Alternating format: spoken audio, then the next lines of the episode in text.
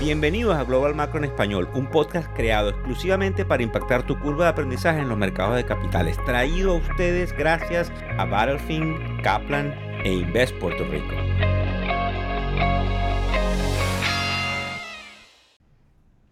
Hola, bienvenidos, ¿cómo están? Hoy es otra de nuestras ediciones de Global Macro. Hoy, hoy es martes 25 de octubre del año 2022 y traemos en esta tarde una edición vespertina. Como siempre, lo saben muchas cosas sucediendo en los mercados de valores a nivel mundial y como constantemente predicamos lo que sucede en este campo nos afecta y nos afectará directa o indirectamente en materia económica. Todo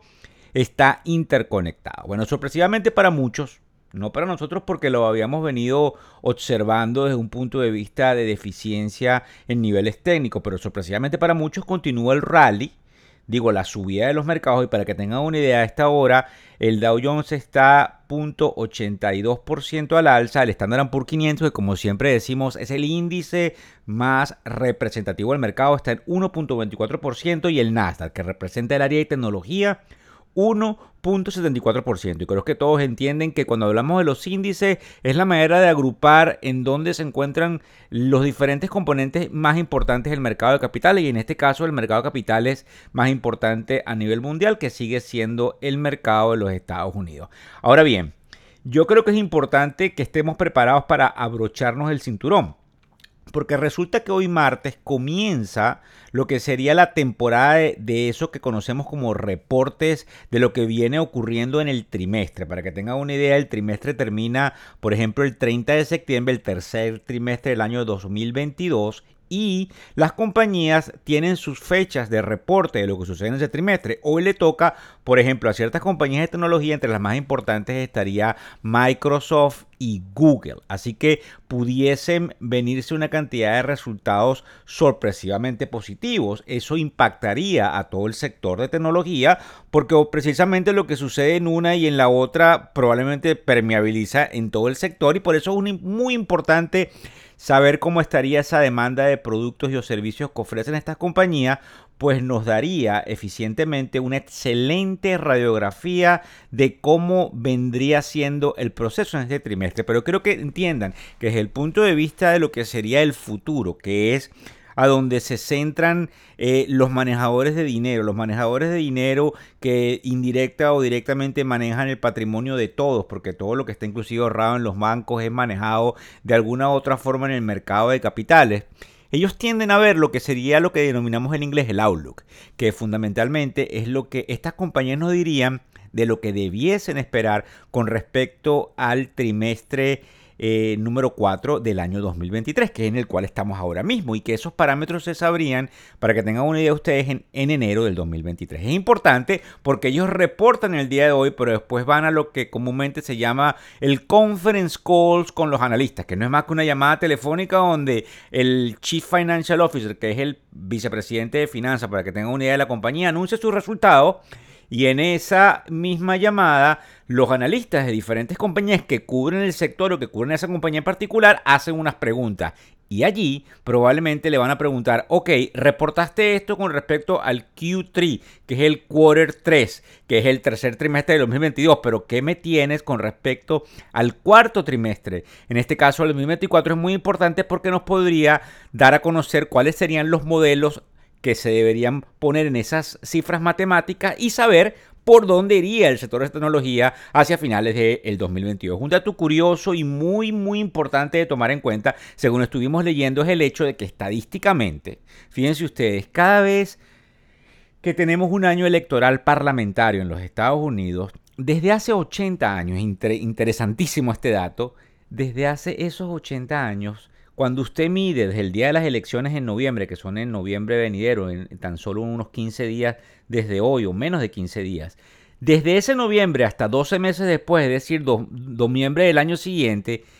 siempre, y esta es una palabra que a veces no debe decirse, pero siempre, siempre, siempre, la bolsa ha cerrado en positivo esos próximos 12 meses. Entonces es muy posible que a raíz de que podamos tener un rally, de que como se dice, hay algunos componentes políticos que no vamos a tocar en el podcast de hoy que están pasando en los Estados Unidos, pudiese haber algún tipo de notoriedad dentro del comportamiento de la economía, entonces pudiésemos inferir que las computadoras ya están tomando en cuenta esos enunciados estadísticos y por eso estamos viendo como el día de hoy una cantidad de subidas a pesar de que existen algunos nubarrones a los cuales lamentablemente le tenemos que hacer mención. Póngase por, por, un momento a pensar de que el mundo no sigue siendo perfecto y que hay algunas cosas que debemos tomar en cuenta. La más importante. A raíz de que ha existido una inflación en los Estados Unidos y como ustedes saben, la Reserva Federal ha subido tasas de interés de una manera abrupta y lo que se llama el rate of change, que es la tasa no digamos la tasa de cambio entre una moneda y otra, sino la tasa de cambio, el aceleramiento que ha podido existir entre una tasa de interés que estaba cercana a cero y a lo que estamos hoy por hoy, eh, ha sido extremadamente violento. Nosotros creemos que el mercado también está leyendo que la Reserva Federal inclusive entendiéndose que todavía no ha ganado la batalla contra la inflación, pueda parar. Y hay un hecho fundamental, y aquí pasamos a la realidad macroeconómica mundial, es el hecho mediante el cual el fortalecimiento del dólar ha sido una de las consecuencias de la subida de las tasas de interés, porque cuando subimos tasas de interés lo que hacemos es que incentivamos al ahorro y desincentivamos a la inversión. Eso es lo que dicen los libros de macroeconomía, cuando uno los estudia en las universidades en el primer año de macroeconomía. Entonces, para poder contrarrestar la inflación, que es un fenómeno monetario porque hay más cantidad de dinero persiguiendo bienes y servicios,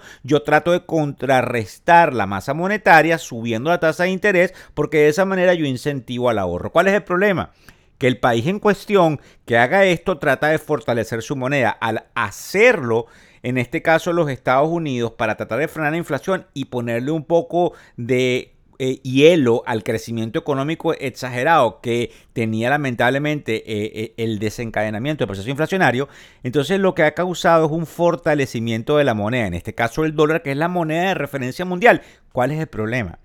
que al tener el encarecimiento del dólar en los, mercados mundiales, el servicio de la deuda de muchos de los países, incluyendo nuestros países latinoamericanos, ha subido y eso pudiese dar pie a un colapso de algunos de estos países con respecto a si ellos podrían o no hacerle frente a sus diferentes pagos de la deuda. Eso pudiese llevar a un colapso bancario en estos países y una crisis que lamentablemente desde el punto de vista de los libros de historia siempre terminan en revueltas populares y en algunos casos en revueltas militares para tratar de poner en control en los países y eso lo sabe la Reserva, ya están tomándose ciertas medidas al respecto y es muy probable que los mercados lo estén sintiendo. También lamentablemente no podemos dejar de lado la guerra rusa-ucraniana. ¿Y qué es lo más llamativo en este sentido? Como ustedes saben, los rusos han venido perdiendo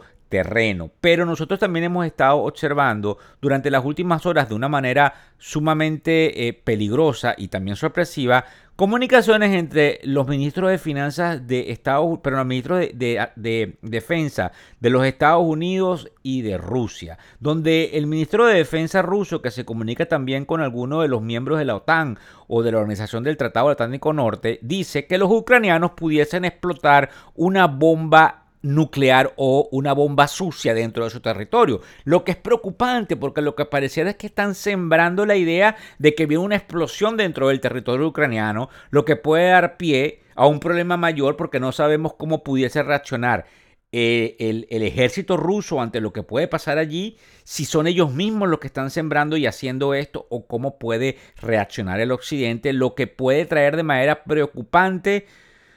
un colapso en la economía mundial que no sencillamente sea desde el punto de vista, valga la redundancia, eh, eh, económico, sino desde el punto de vista de la guerra. Ya sabemos también, y se lo vamos a tocar en los próximos podcasts, lo que sucedió en China durante el fin de semana, algo que nos llamó mucho la atención, lo tocaremos el día de mañana. Y también otra de las cosas importantes que está sucediendo y que les quiero explicar es el hecho de que se nombra a un nuevo primer ministro en Gran Bretaña. Gran Bretaña es una de las potencias mundiales, por, su, por cierto, todo lo que sucede ahí nos afecta en mayor o menor cuantía a nivel mundial.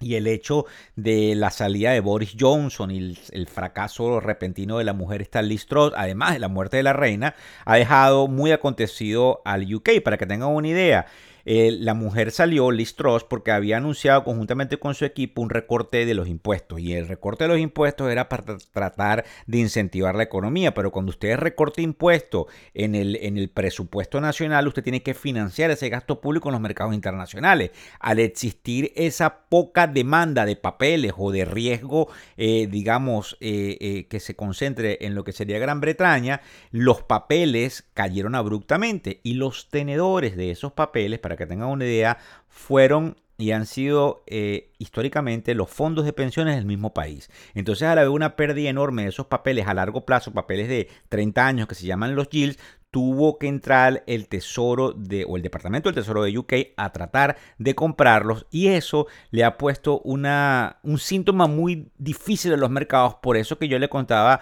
les contaba hace un momento que es el efecto dominó. Bueno, yo espero que en este podcast que estamos reiniciando hayamos podido eh, tratar de llevarles un granito de arena de lo que sucede en los mercados de capitales y que puedan volver a reconectarse con nosotros para entender que esta es la única forma en la cual le toman el pulso a los mercados, inclusive al no estar invertidos en el mismo. Sí tienen que entender que indirectamente formamos parte del ecosistema y por eso es muy importante escuchar todo lo que traemos en este podcast Global Macro. Muchísimas gracias.